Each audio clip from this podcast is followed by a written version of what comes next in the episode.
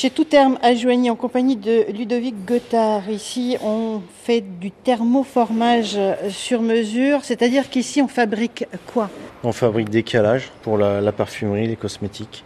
On va fabriquer euh, des barquettes pour l'agroalimentaire. On va fabriquer des plateaux logistiques pour l'industrie de l'automobile, par exemple, ou les verriers ou les injecteurs. Et aussi, on est également présent aussi sur le, les domaines de la PLV. On est dans l'industrie de la plasturgie, on est bien d'accord. hein C'est ça, on, on fait partie de la plasturgie. Le thermoformage, c'est une technique de mise en œuvre de la plasturgie, parmi euh, tant- beaucoup d'autres. Alors ici, on est où? On est dans un atelier qui est très très important parce que c'est d'ici que tout va découler.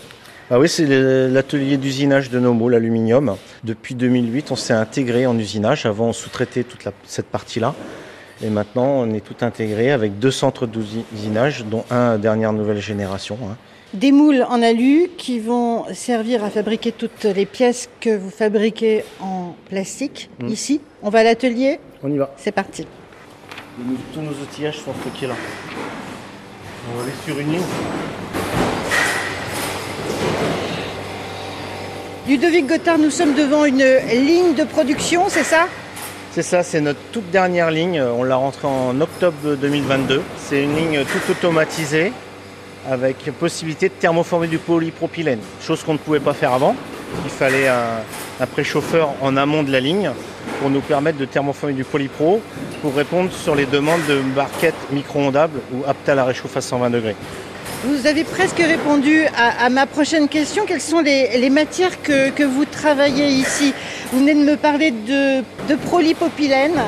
Il y a du polystyrène également. Quelles sont les autres euh, matières que vous travaillez et quels sont leurs avantages? La, la matière qui a pris le dessus dans l'emballage, c'est le PET, hein, polyéthylène terephthalate, et le RPET. C'est les matières euh, qu'on utilise pour fabriquer les bouteilles d'eau. C'est une matière euh, complètement recyclable, avec des filières euh, de recyclage euh, bien au point, avec du sourcing important. La bouteille d'eau, c'est ce qui est le plus recyclé en sac jaune chez les consommateurs. Donc nous, c'est une matière qui a vraiment pris le dessus chez nous.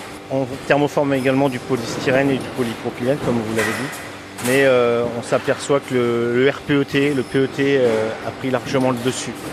Le PET qui est un matériau translucide, hein, c'est ça? Voilà, on peut l'avoir aussi en opaque, mais euh, naturellement, il est cristal, il est translucide. hein, les bouteilles d'eau euh, sont, sont cristal. Maintenant, même, on enlève les colorants des bouteilles d'eau. hein, les la badoie rouge, ça y est, euh, terminé. Euh, La badoie rouge est repassée en matière transparente avec des sleeves de couleur qui permettent une recyclabilité meilleure.